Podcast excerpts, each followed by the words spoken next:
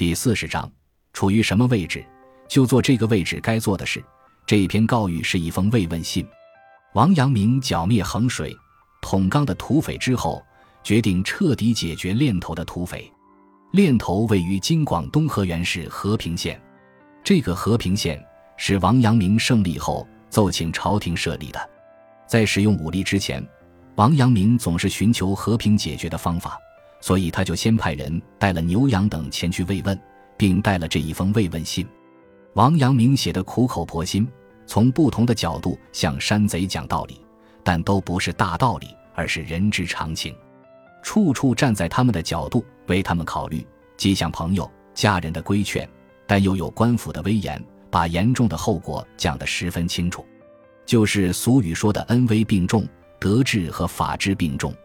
按照王阳明后来的说法，每个人心里都有良知，只要把每一个人心中的良知激发出来，他就会弃恶从善。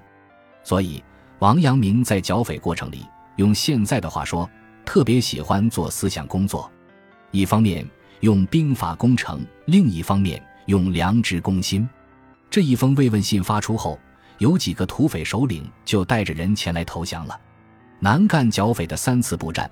王阳明展现了和一般军事将领不太一样的风格，都以智取为主，但智取也带来伦理上的困境。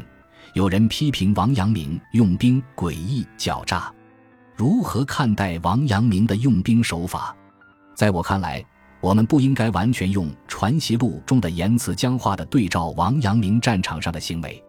每一个人的信仰、道德原则，不一定能够在现实生活里一一对应。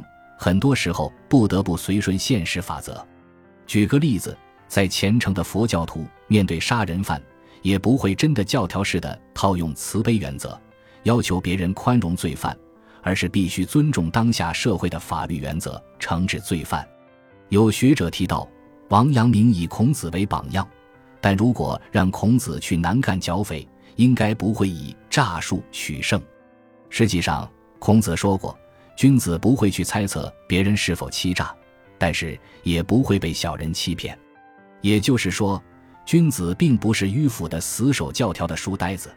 孔子也说过，君子处于什么位置，就做这个位置该做的事。